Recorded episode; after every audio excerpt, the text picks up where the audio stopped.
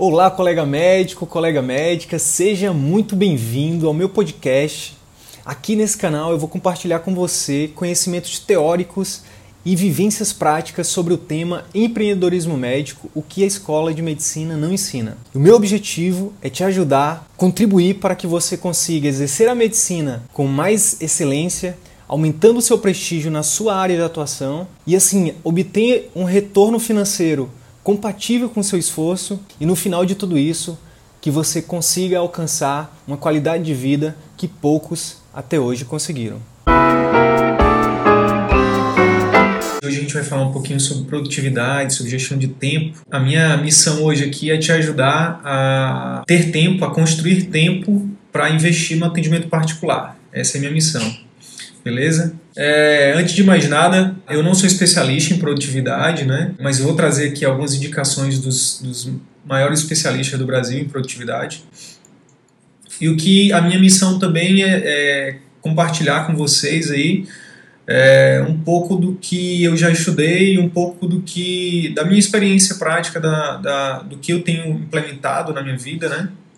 Então, é, espero que esse conteúdo realmente seja de valor para vocês. Então, vamos lá. Começando então, vou começar aqui falando dos especialistas, né? Tem basicamente é, é, algumas pessoas que, que eu recomendo, que não tem como não recomendar, é, esse livro aqui é do Jerônimo Temer, né, que é um dos, como eu já falei aqui, é um dos meus mentores. É, Produtividade para quem quer tempo. É, é, um livro muito, tem muita técnica aqui, tem muito mudança de, também de mindset, tá? Um outro livro que eu recomendo também é do Fagner Borges, que eu já, já mostrei aqui também, é A Jornada da Liberdade. O Fagner é, ele também traz muita, muita técnica e muita, muita, é, muito conteúdo sobre mindset. E, ultimamente, eu tenho lido, é o livro que eu estou lendo atualmente, né, Essencialismo. Esse aqui é, é o principal, que é, é, o primeiro que eu recomendo, a primeira leitura, né, porque eu vou falar um pouquinho mais dele né, durante, a, durante a live, mas é um livro que basicamente ele fala de, é, de como a gente escolher, né, o poder de escolha que a gente tem, de como a gente escolher e escolher menos para ser melhor. Então, são esses os três livros que eu recomendo hoje. Tem, tem um outro tem um outro autor que eu recomendo muito, só que é, tem um livro também best-seller que é o é, Christian, Bar Christian Barbosa, que ele tem um livro intitulado A Tríade do Tempo. É, eu não li esse livro dele ainda, eu já só ouvi o podcast dele, mas é muito bom também, então eu recomendo, tá? Tríade do Tempo, Christian Barbosa. Bem, então vamos lá, vamos começar então aqui falando sobre, sobre a questão de, do tempo, né? principalmente voltado para os colegas médicos. Então, olha só, eu vou trazer aqui alguns dados né, para a gente discorrer sobre como é que está o cenário hoje é, do mercado médico. Então, a maioria dos médicos eles possuem vários vínculos, né? É, e eu já, já tive vários vínculos também. Tem uma pessoa que eu conheço, um colega médico que eu conheço, que ele, é, uma vez a gente sentou, eu sentei com ele para a gente ver quantas atividades ele tinha regulares, atividades regulares, nem todas remuneradas, mas atividades que tomavam o tempo dele, né, que ele tinha que se dedicar, e se eu não me engano a gente chegou a quase 10 atividades, né? Então vínculos é, empregatícios, é, vínculos voluntários, enfim. É, então é, esse esse colega ele inclusive acabou tendo desenvolvendo um é, síndrome de burnout, né? Alguns problemas é, é, alguns transtornos mentais, como depressão, exatamente por, por, por conta da, do excesso, né, do excesso de, de atividades, do excesso de pressão. Então, é, é, esse é um fato. A maioria dos médicos possuem vários vínculos empregatícios né, e várias atividades. Qual a consequência disso, então? Acaba que uh, a gente não, esses colegas não conseguem estudar, se desenvolver, não tem muito tempo para se desenvolver, acaba tendo a saúde comprometida, né? É, os estudos mostram que o, o, médico brasileiro ele tem morrido mais cedo, né, a expectativa de vida do médico é menor do que da população brasileira.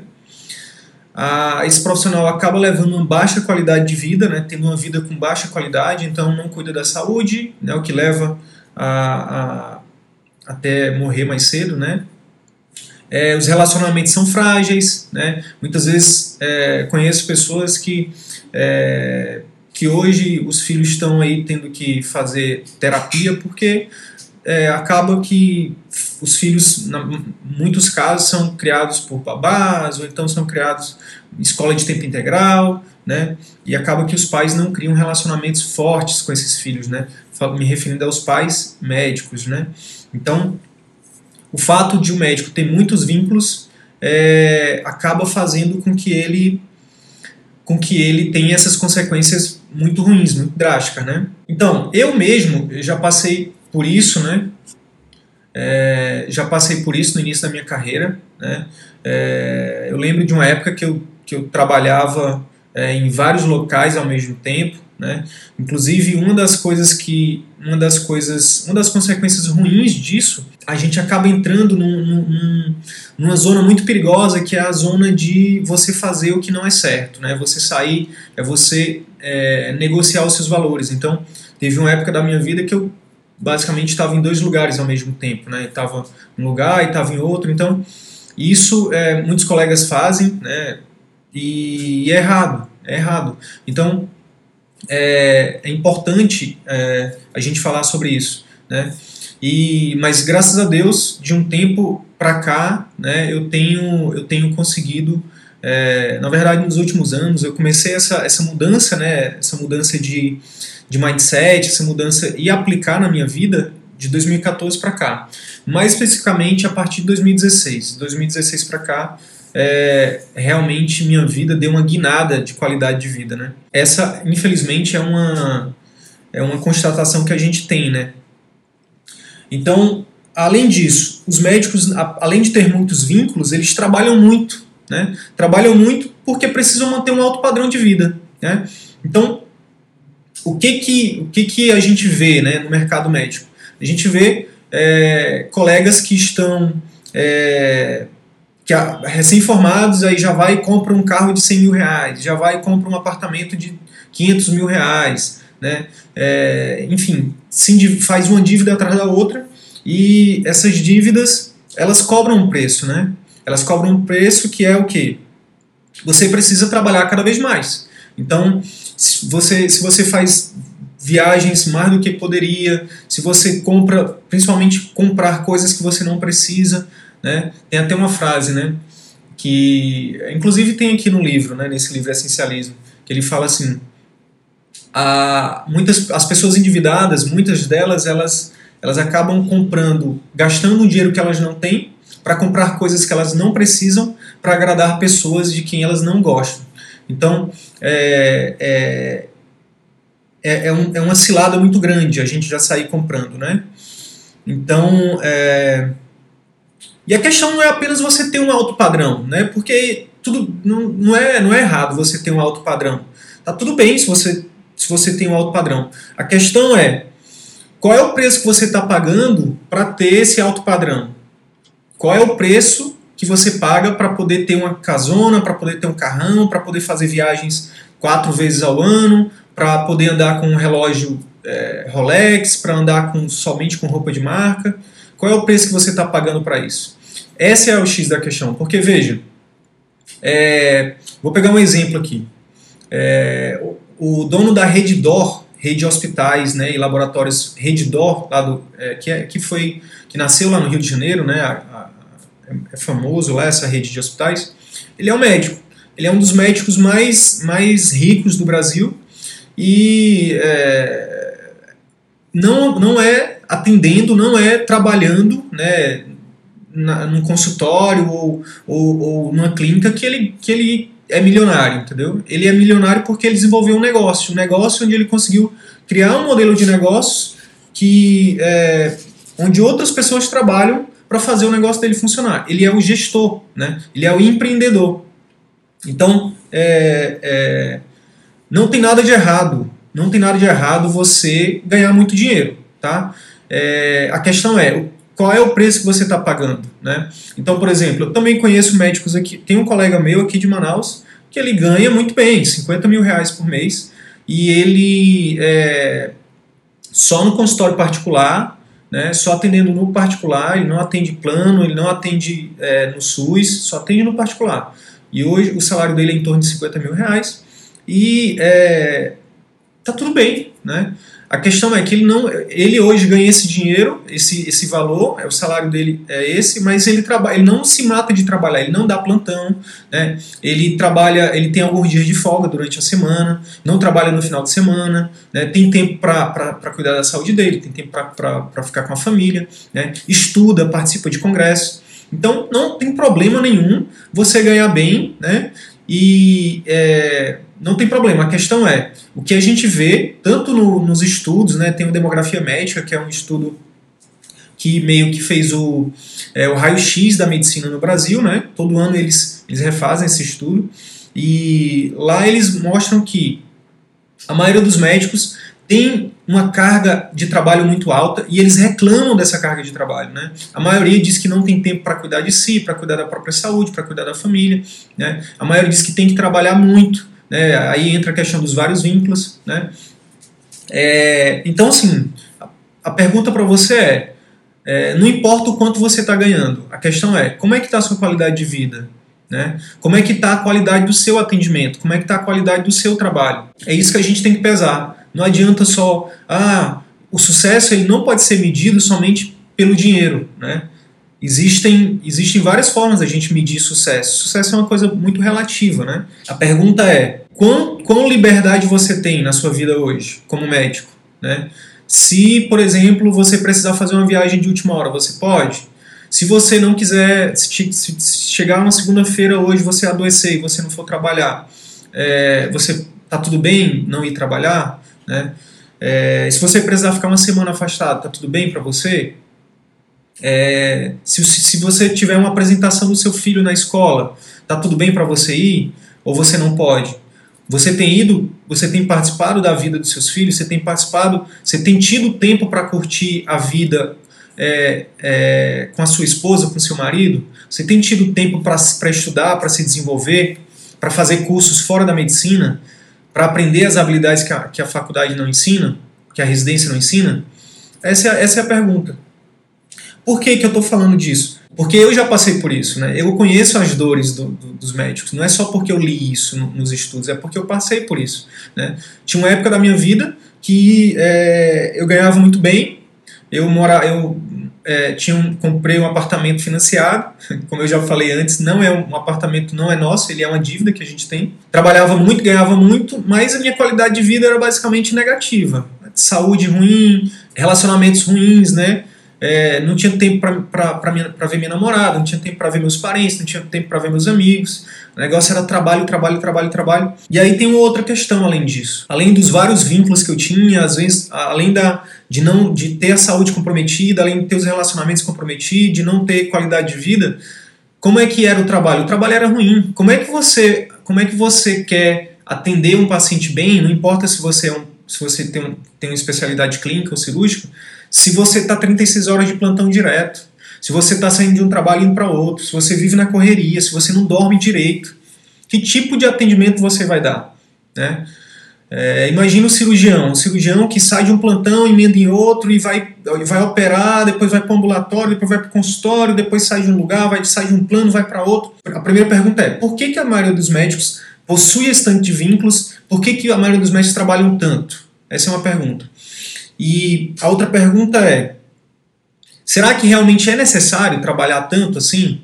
É, será que realmente a, o médico precisa submeter a tudo isso? É, arriscando ali o seu CRM, arriscando ser processado, arriscando errar, arriscando, colocando a vida do paciente em risco muitas vezes, a troco de quê? Né? Qual é o preço disso? Então, eu já passei por isso, né? Chegou uma época, eu, com 27 anos, eu estava com hernia de disco, eu estava. É, é, meu relacionamento com, com, hoje com a minha esposa, na época que era namorada, quase, é, quase acabou. Né? É, eu ganhava muito dinheiro, mas não tinha, não tinha tempo para estudar, quase não dormia em casa. Né? Então, qual é o preço disso? Né? Uma outra pergunta é: quantos projetos você deixou de realizar porque você tinha que trabalhar para pagar conta? Né? Essa é uma outra reflexão que a gente tem que fazer. Né? Tem uma outra frase que é assim: ó, quanto te pagaram para você desistir dos seus sonhos? Né? Então, assim, eu conheço pessoas, médicos, que têm projetos, que são sonhadores, mas que eles viram para mim e falam assim: ah, Sidney, eu, eu não tenho tempo, cara. Eu não tenho tempo porque eu tenho que estar plantando, eu tenho que trabalhar, eu tenho que manter é, eu tenho que manter a casa, eu tenho que manter o meu filho, eu tenho que manter minha esposa, eu tenho que manter isso, tenho que manter aquilo, né? Tem que manter marido, tem que manter, enfim. Então, olha só, a gente tem que parar para pensar nisso, né?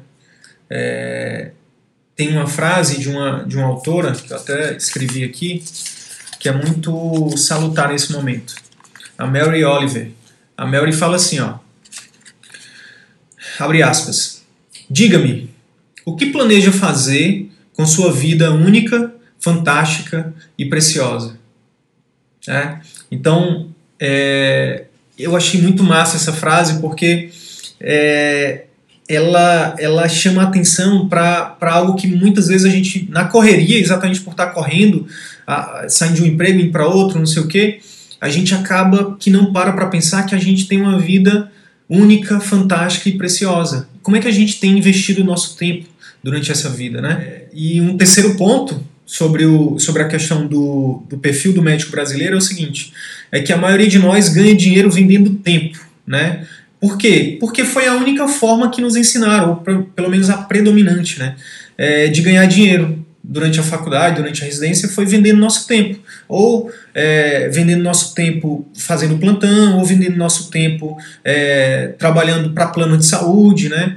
É, ou então trabalhando no serviço público.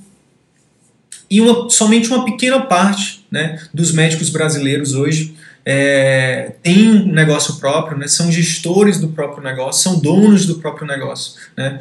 Lá no Demografia Médica também, lá a gente consegue ver que uh, os médicos que têm consultório próprio, eles ganham bem mais, né? Eles ganham bem mais do que, do que os médicos que não têm consultório próprio. Um outro dado demografia médica também é que 40% dos médicos não atuam em consultório. A gente está falando aqui de mais de 200, de cerca de 200 mil médicos hoje. Né? Tem 450, quase 500 mil médicos no Brasil hoje. Desses 500 mil, mais ou menos 200 mil, né, 40%, não atuam em consultório próprio. Isso quer dizer o seguinte, que as pessoas elas estão é, é, elas estão trabalhando para os outros, né, elas estão trabalhando para os outros e, e eu é, é, arriscaria dizer que a maioria está trabalhando muito, são esses os principais que estão é, trabalhando muito, né, saindo de um emprego e indo para outro. Por que, que é importante a gente estudar sobre produtividade, sobre gestão de tempo? Exatamente por isso. Né? Esse, eu, é, tudo isso que eu falei para vocês foi para é, é, é para quem ainda não tinha acordado para isso, para que acorde, porque o, o, o mercado médico, o perfil do médico brasileiro é esse, tá bom? Beleza, existe saída? Existe. Qual é a saída? A saída é exatamente essa: é você aprender sobre essa habilidade que a faculdade me ensina, sobre produtividade, sobre gestão. Né? É interessante falar sobre gestão porque quando a gente fala gestão, a maioria das pessoas pensa assim: ah, gestão de gestor. Então é uma pessoa que vai estudar, que vai fazer um MBA, que vai ter que é, fazer uma faculdade de administração. Mas na verdade, não, gente. Se a gente for parar para pensar, todo, todo dia a gente exerce a função de gestor. A gente faz a gestão do nosso tempo, a gente faz a gestão do nosso dinheiro, a gente faz a gestão de decisões sobre a nossa vida. Né? No caso da gente, na, no consultório, a gente faz a gestão do cuidado, né? se a gente prescreve um remédio ou não, se a gente pede um exame ou não, se a gente indica uma cirurgia ou não, se a gente realiza é, um procedimento ou não. Então, perceba que a gente, nós somos essencialmente gestores. Se você não estuda gestão, você tem um risco muito grande de estar tá levando a vida como o Zeca Pagodinho falou na música, né? Deixa a vida me levar, vida leva eu. E a, e a intenção aqui é dizer que se você deixar a vida te levar, ela vai te levar, mas para onde que ela vai te levar? Né? Para onde. É, é, é, aquela síndrome de Alice, né? Alice, lá no, no filme Alice no País das Maravilhas, ela estava passeando lá, na famosa cena do gato, né? E ela pergunta, gato, é, qual o melhor caminho? E aí o gato pergunta, para onde você quer ir? Para onde você vai? Ela disse, eu não sei. E o gato responde para ela, se você não sabe para onde vai, qualquer caminho serve. Então, se você não começar a gerir a sua vida, gerir as suas decisões, você vai acabar indo por um caminho que você nem sabe onde vai dar. Beleza? Então, produtividade e gestão de tempo é o tempo, ele é um dos maiores ativos da nossa vida. Se você não parou para pensar nisso ainda, esse é o momento, tá bom? Então, é, eu vou trazer aqui, é, é, claro que eu não tenho a pretensão de, em 30 minutos, falar de gestão de, de tudo que tem para falar sobre gestão de tempo. Mas eu separei aqui dois pontos que eu considero principais, primordiais, em se tratando de gestão do tempo, tá? O primeiro ponto é, é o seguinte, é o que eu acabei de falar, é que você não... Cuidado com a síndrome de Alice, né? Qual que é a síndrome de Alice? É é, tenha clareza. Tenha clareza sobre, sobre o que realmente é importante para você. Tá? Então, olha só, durante muito tempo na minha vida, o que, que era importante para mim? Né, na minha vida profissional, né, quando eu me formei, depois que eu me formei, o que, que para mim era, era o mais importante? Era trabalhar, era dar plantão, era trabalhar, era ganhar dinheiro. E com isso, é, eu acabei negligenciando outras, outras prioridades na minha vida, tipo minha saúde, minha família, né, meus relacionamentos né, é, o meu desenvolvimento pessoal, né, a minha, o, o, o meu desenvolvimento profissional, ou seja, eu, eu, lembro que no ano que eu estava só dando plantão, eu, foi, foi um ano basicamente que eu estagnei, ou melhor, que eu que eu, eu, eu brinco que eu emburreci, porque eu não estudava, não tinha tempo para estudar. Eu chegava em casa, às vezes, 36 horas de plantão, queria dormir. Então, é, naquela época eu não escolhia. Quem escolhia, eu não tinha agenda. Quem, a minha agenda, quem definia eram os outros. Né? Então, é, aqui, então é importante você parar para é, para escolher o que realmente é importante, definir suas reais prioridades, né? Então, é, como, é que, como é que você faz isso, né? De forma prática. Então, você precisa estudar, você precisa ir atrás de autoconhecimento, né? De, de livros, de literatura, de vídeos, de podcast, né? É, de pessoas, de cursos, de treinamento que te ofereçam né, a possibilidade de você fazer autoconhecimento, de você se autoconhecer. Porque como é que você vai saber o que é importante para você? Se autoconhecendo. Né? Então, é, essas literaturas que eu, que eu falei para vocês, que eu mostrei para vocês aqui, o essencialismo, jornada da liberdade, produtividade para quem quer tempo, a tríade do tempo, né? Eles, nos, eles nos ajudam não só com técnicas, com ferramentas práticas, mas também com, é, com esses exercícios de autoajuda. Inclusive, Vou até mostrar para vocês aqui um dos exercícios né, que eu fiz no livro A Jornada da Liberdade foi esse aqui, ó. É, dia 13 de maio de 2019. Meus valores, né? Ele pede para gente, a gente é, elencar os cinco principais valores, né? É, em ordem de importância. Então eu coloquei número 1, um, família, número 2, liberdade, número 3, honestidade, número 4, crescimento, crescimento contínuo, e número 5, contribuição. Então, a partir do momento que a gente elenca os nossos valores, né, a gente fica mais fácil para a gente entender, tomar decisões, fazer escolhas. Né?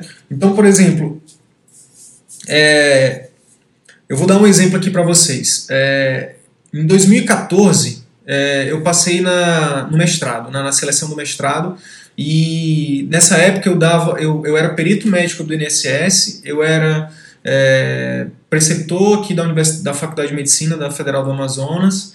Eu era, eu trabalhava, se não me engano, como supervisor do programa Mais Médico e ainda dava plantão. Então, além disso, tinha o mestrado. Né? Então, ali em 2014, eu, eu tive que fazer uma decisão muito importante, tive que fazer uma escolha muito importante, que foi escolher entre me desenvolver né, e ou continuar no emprego que eu não gostava, que era de perito médico. Né?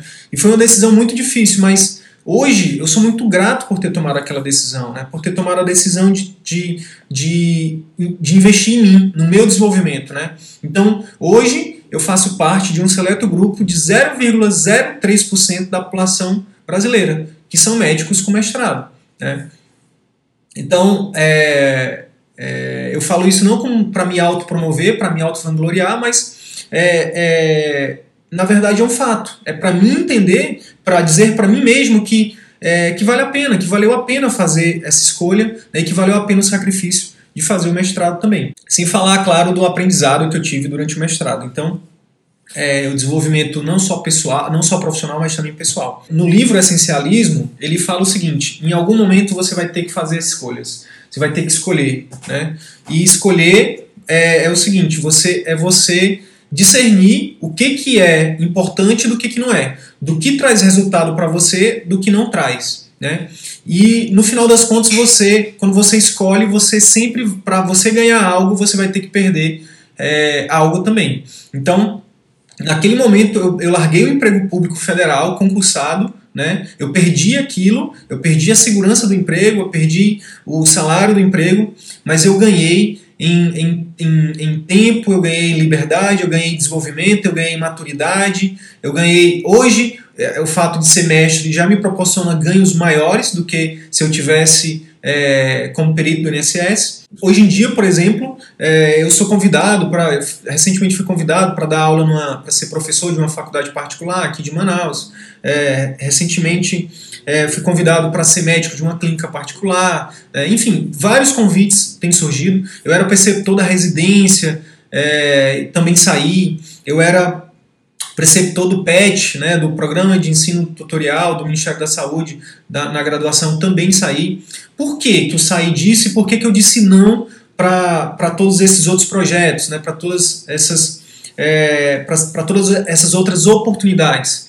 Porque é, hoje eu entendo que menos é menos é mais, né? Escolher algo que realmente faz sentido para mim, que vai me trazer mais resultado, é, que é, que vai fazer, que, que, que, que me proporciona impactar mais pessoas, é o que me atrai. É por isso que eu estou aqui nesse projeto. Esse hoje em dia, esse projeto aqui, o CVM, o Círculo Virtuoso da Medicina, é a minha prioridade profissional, tá?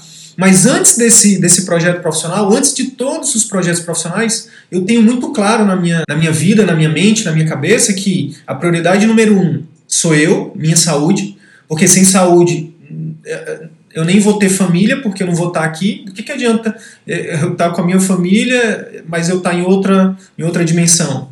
Então eu, tenho, eu entendo que a minha prioridade é minha saúde, física, mental, espiritual. E aí depois minha família, depois o trabalho. Hoje, para mim, é muito mais fácil dizer não. Dizer não para oportunidades boas e focar nas oportunidades que são melhores. Então, esse é o exercício que você tem que fazer. É, é isso, é esse exercício que você tem que praticar. Começar a dizer não o que não vai te agregar tanto valor quanto, é, quanto outra coisa. Então, essa resposta só você pode se dar, tá bom? Só uma, só uma dica prática em relação a esse ponto. Como é que eu como é que eu defini minhas, minhas prioridades, como é que hoje eu tenho muito claro, eu tenho clareza sobre meu propósito, eu tenho clareza sobre minha missão, eu tenho clareza sobre minhas prioridades, sobre meus valores.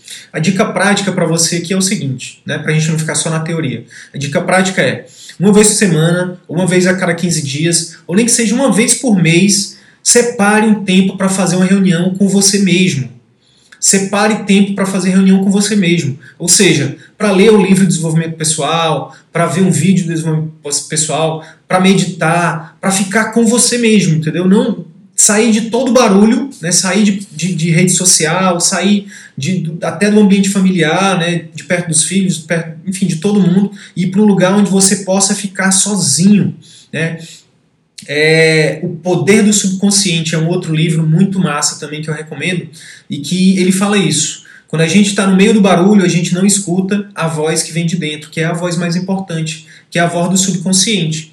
Então, a dica prática é separe um dia por semana, uma horinha por semana, né, ou a cada 15 dias, ou até um mês, para você fazer uma reunião consigo mesmo, para planejar sua vida, para definir seus valores, para definir suas prioridades, para analisar como é que tem sido sua vida, né? para fazer o planejamento de, para fazer a sua gestão do tempo, para fazer a gestão financeira, né? Então eu tenho eu tenho é, é, buscado sempre fazer isso. Então é, é algo que tem um valor inestimável para mim, separar um tempo para me reunir comigo mesmo, tá?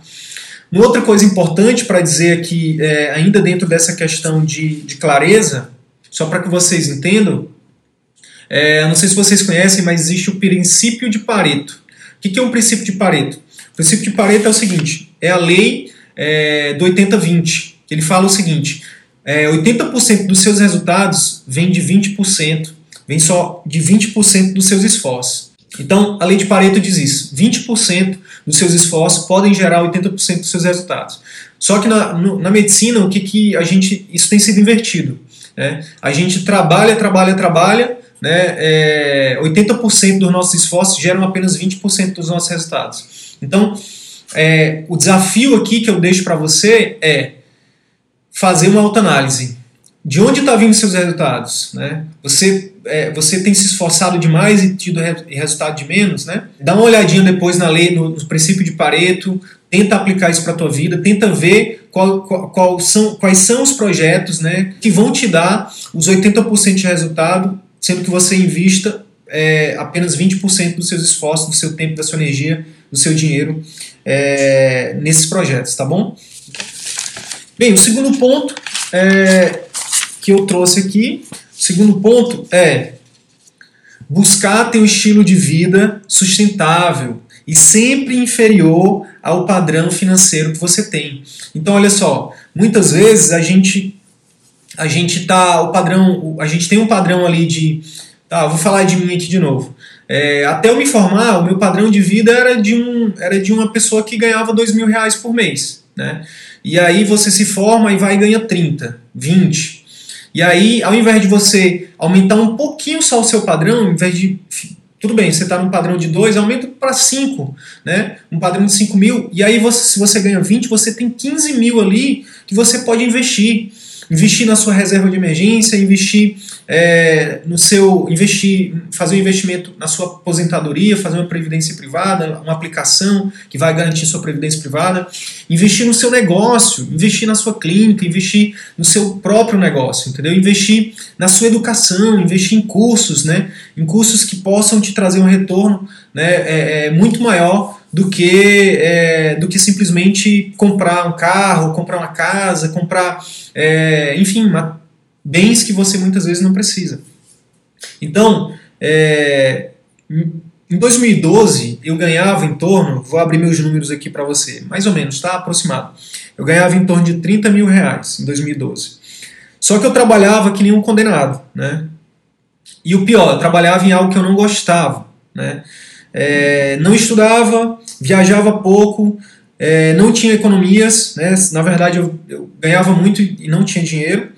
É, tinha, tinha, tinha, uma, tinha dois carros, uma moto e um apartamento financiado. Né? Na verdade, os carros também financiados, a moto também financiada, é, enfim. 2019, isso era, foi 2012. 2019, eu trabalho hoje no que eu gosto, com o que eu gosto, com o que eu quero, com quem eu quero, na hora que eu quero. Né? Então isso não tem preço, né? É... E claro, trabalho menos, eu não, eu não durmo fora de casa, com exceção de um plantão que eu dou por semana, que, eu, é, que é do concurso, que eu ainda faço, mas é, por enquanto, é provisório. É... A gente tem apenas um carro, que na verdade, é, é, em breve a gente talvez nem fique mais com ele. É, estudo muito, durmo bem, minha saúde nunca foi tão boa. É, me desenvolvo, além de estudar coisas da medicina, estudo fora da medicina, viajo, é, é, enfim, então a minha qualidade de vida, né, a minha satisfação pessoal, profissional, tenho tempo para aproveitar, né, para curtir a minha família, tenho tempo para ficar com a minha esposa, tenho tempo para ficar com a minha filha, para ficar com a minha cachorra, pra, eu me reúno com os meus amigos, eu vejo os meus amigos, então é, tem um, tem um, eu não vou lembrar do nome do autor, mas ele fala de quatro tipos de riqueza. Né? Quais são esses quatro tipos de riqueza? Riqueza de dinheiro, riqueza financeira, riqueza social, que é status, poder, riqueza de tempo, liberdade, né? e riqueza é, de saúde. Então, quão rico você é? Né? Porque às vezes a gente acha que riqueza, a gente mede a riqueza somente através do dinheiro. Mas na verdade, é, existem outros tipos de riqueza. Então, hoje, para mim, a liberdade, a riqueza de tempo é a, o principal tipo de riqueza. Né? É, a riqueza de saúde vem em segundo plano. Né? Depois, é, na verdade, saúde, tempo, né? liberdade, saúde, tempo.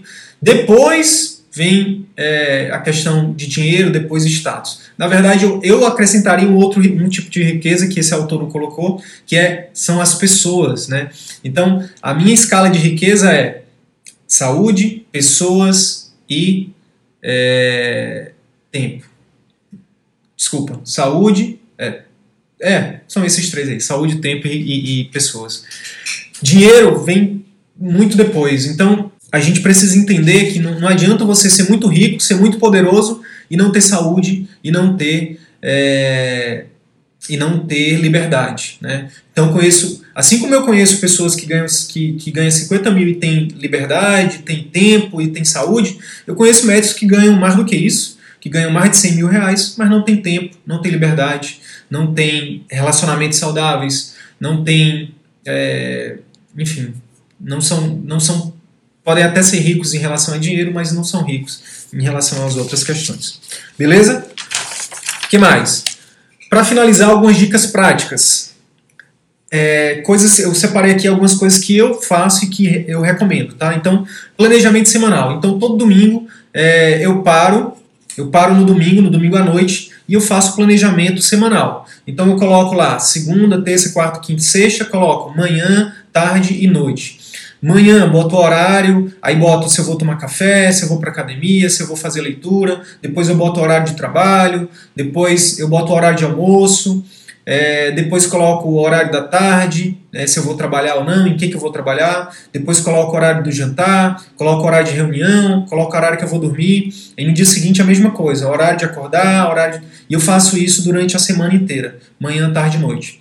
Gente, isso dá uma, uma tranquilidade pra gente, sabe? Que a gente olha ali, aí todo dia eu vou lá e olho o planejamento semanal. E eu sei exatamente o que eu tenho que fazer. Então isso dá uma clareza muito grande pra gente, tá? É, lá no livro Produtividade para quem quer tempo, é, você, você consegue, é, tem uma ferramenta lá que ele, que ele indica isso.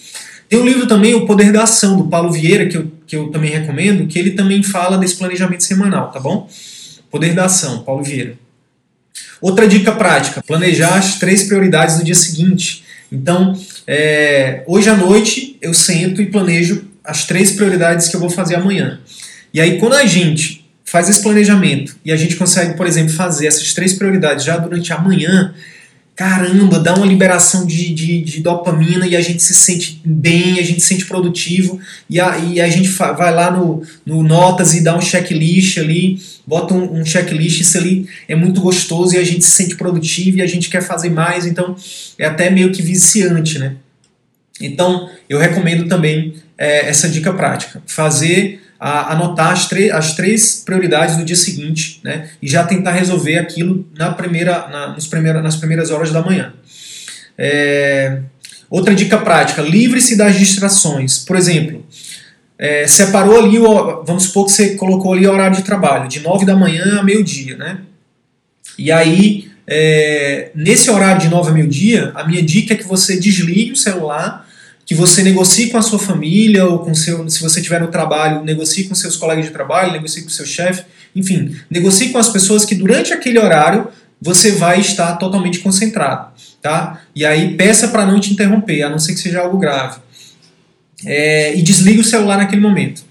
Uma coisa também que fun tem funcionado muito para mim é exatamente separar durante o meu planejamento semanal um horário no dia fixo para olhar o celular. Então, para responder e-mail, para responder WhatsApp, para, é, enfim, responder o Instagram, o Facebook, o YouTube, eu tenho, é, é, eu fixo um horário ali, né, no finalzinho da manhã ali, então de 11h30 meio-dia, meio-dia e meia, é o horário que eu geralmente olho de manhã e eu olho no final da tarde também, de 17, 18.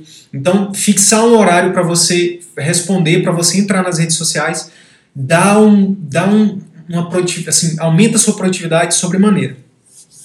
É, outra, outra dica prática, Pomodoro, para quem não conhece ainda, a técnica de Pomodoro é o seguinte, nesse, imagina o exemplo anterior, você vai, você vai trabalhar, estudar de 9 a, meio-dia, né? e aí, de 9 a meio-dia, então tem 3 horas. Estudos mostram que se você é, estuda 3 horas seguidas, seu cérebro ele fadiga, né? Seu poder de concentração, de decisão, de memória, de aprendizado diminui, vai caindo com o tempo. Então, é, esses estudos, a técnica de Pomodoro é baseada em estudos científicos. Então, eles descobriram o seguinte: que o tempo é, ótimo de produtividade são 25 minutos. Tá? Então, você a técnica é marque 25 minutos, tá? E aí trabalhe durante 25 minutos e 5 minutinhos de pausa.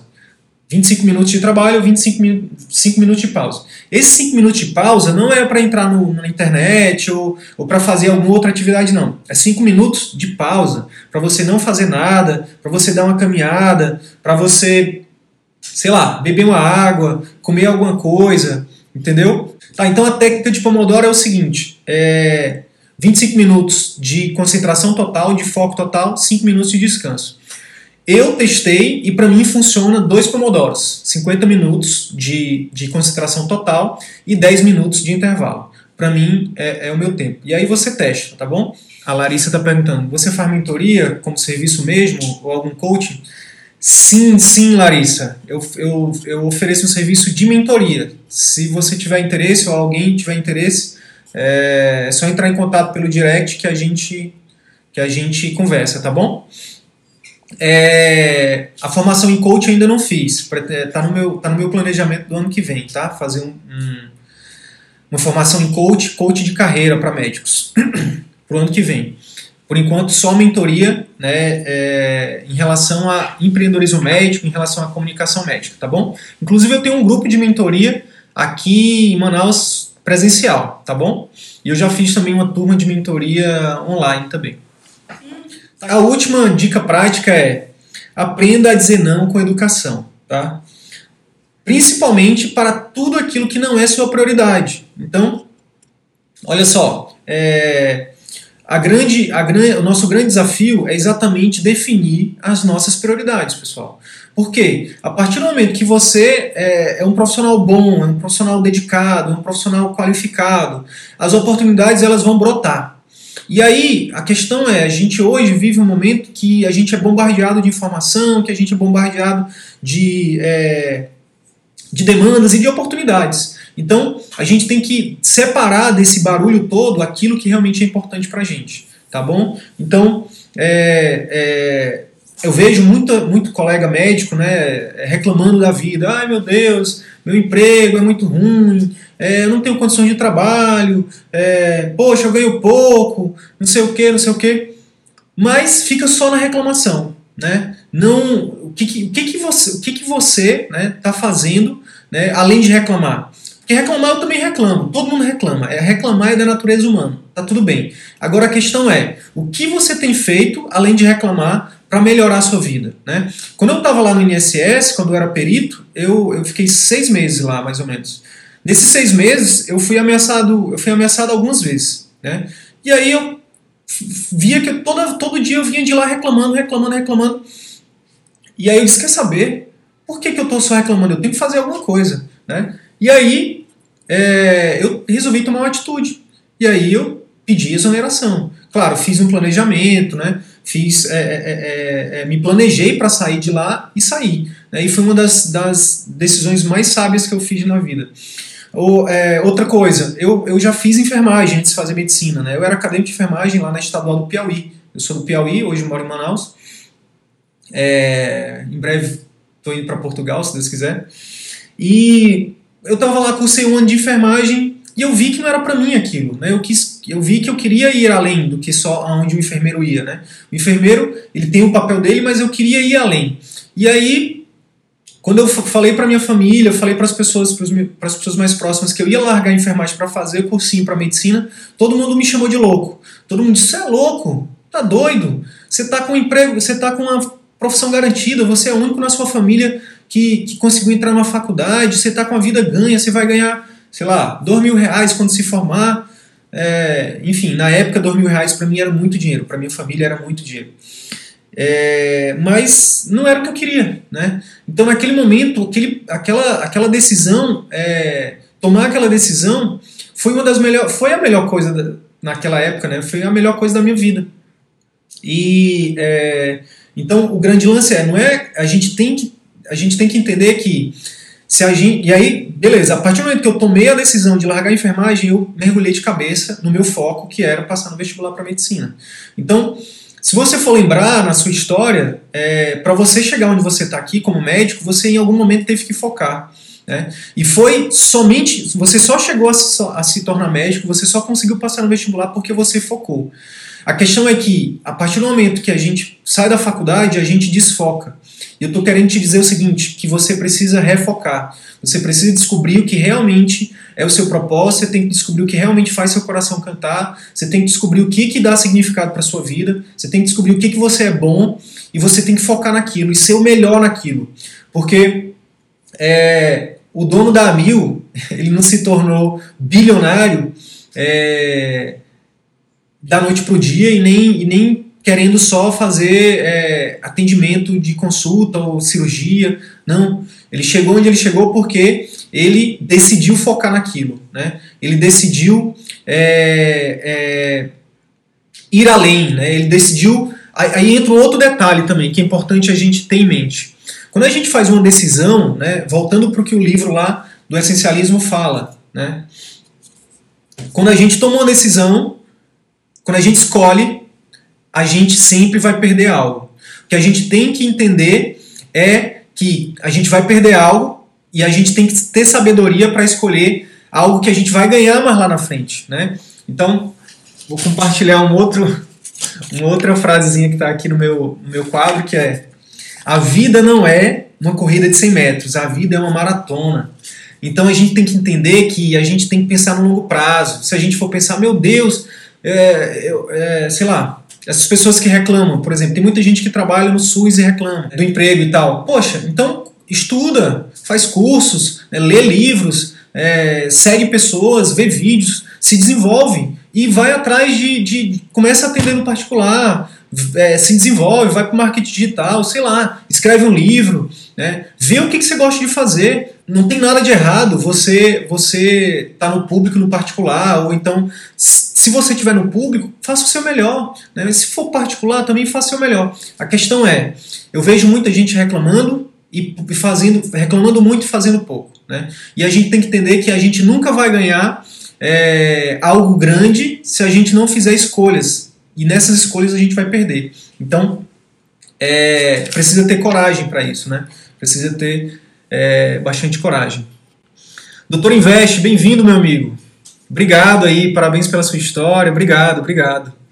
A ideia é exatamente essa, é, é contribuir, é deixar um legado realmente para a medicina, dar minha, dar minha parcela de contribuição para a medicina. Eu realmente acredito que é possível que a gente possa exercer a medicina com excelência, eu acredito que a gente pode é, melhorar a vida dos nossos pacientes, né, fazer um atendimento um atendimento, não só atendimento que eu falo de comunicação, mas um atendimento, é, seja você cirurgião, seja você, enfim, que trabalha com procedimentos, que seja um clínico, mas fazer um atendimento de excelência, né, gerar valor para os nossos pacientes. Eu realmente acredito nisso, né, e eu acredito que isso é, é, é, é quando a gente faz isso, quando a gente exerce a medicina com excelência, quando a gente faz o que a gente ama, quando a gente é, é, é, foca em algo para a gente ser muito bom naquilo, a gente, é, consequentemente, naturalmente, a gente vai ser bem remunerado. O retorno financeiro vem. Né? Então, é, e além disso, eu acredito muito que é possível a gente ter qualidade de vida. Né? Então, por exemplo, é, eu, é, eu, não, eu, não, eu não me considero. Eu não tenho a riqueza material que eu, que eu, que eu almejo ainda hoje, né? Então, daquelas, daqueles quatro tipos de riqueza, né? Saúde, é, é, tempo, né? liberdade, dinheiro e social, eu me considero, eu me considero nesses quatro pilares aí, eu me considero uma pessoa muito rica. Por quê? Eu tenho saúde, graças a Deus, eu tenho é, relativamente, eu tenho uma tempo, liberdade, né? E eu estou trabalhando aqui, esse projeto é exatamente para conquistar mais liberdade, né? Eu tenho, é, em relação a dinheiro, eu já vivo num patamar né, cada vez mais diminuindo meu estilo de vida, né, é, me desfazendo de coisas que eu não preciso, vendendo coisas que eu não preciso, não comprando coisas que eu não preciso, para ter um estilo de vida mais é, é mais compatível com a minha renda hoje. Então, não é quanto você ganha, mas é quanto você gasta, né? Quanto você gasta. Então, é, é, tem um cara que eu sigo aqui nas redes sociais, chama Pedro Sobral. Ele fala que ele se considerava rico quando ele ganhava R$ 2.500. Por quê? Porque o gasto dele mensal era 800. E aí quando ele passou a ganhar 2.500, ele viu que sobrava é, mais do que o dobro do que, ele, do que ele ganhava. Então ele se considerava rico.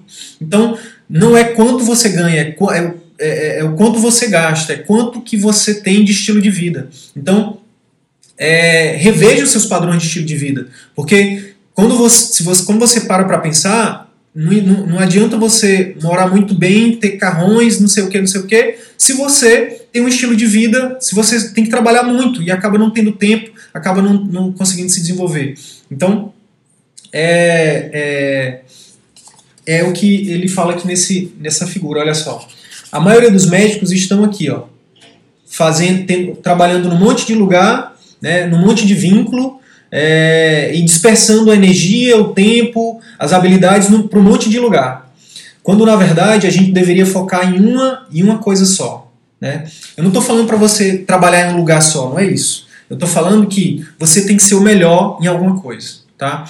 Então, assim, eu decidi em 2016 que eu iria ser o melhor em comunicação médica, que eu ia estar entre os melhores do mundo em comunicação médica.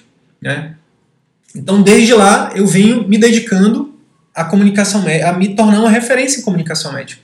Se Deus quiser, ano que vem está saindo meu livro, né? É, tem o meu curso, é, tem a mentoria, é, enfim.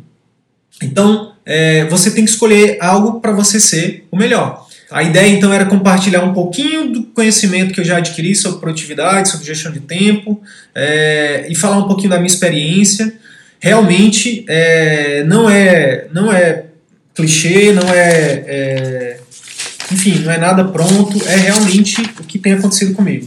Estudar, estudar sobre gestão de tempo, sobre produtividade, tem me propiciado, tem mudado a minha vida. Eu, eu hoje eu me considero não só rico, eu me considero milionário.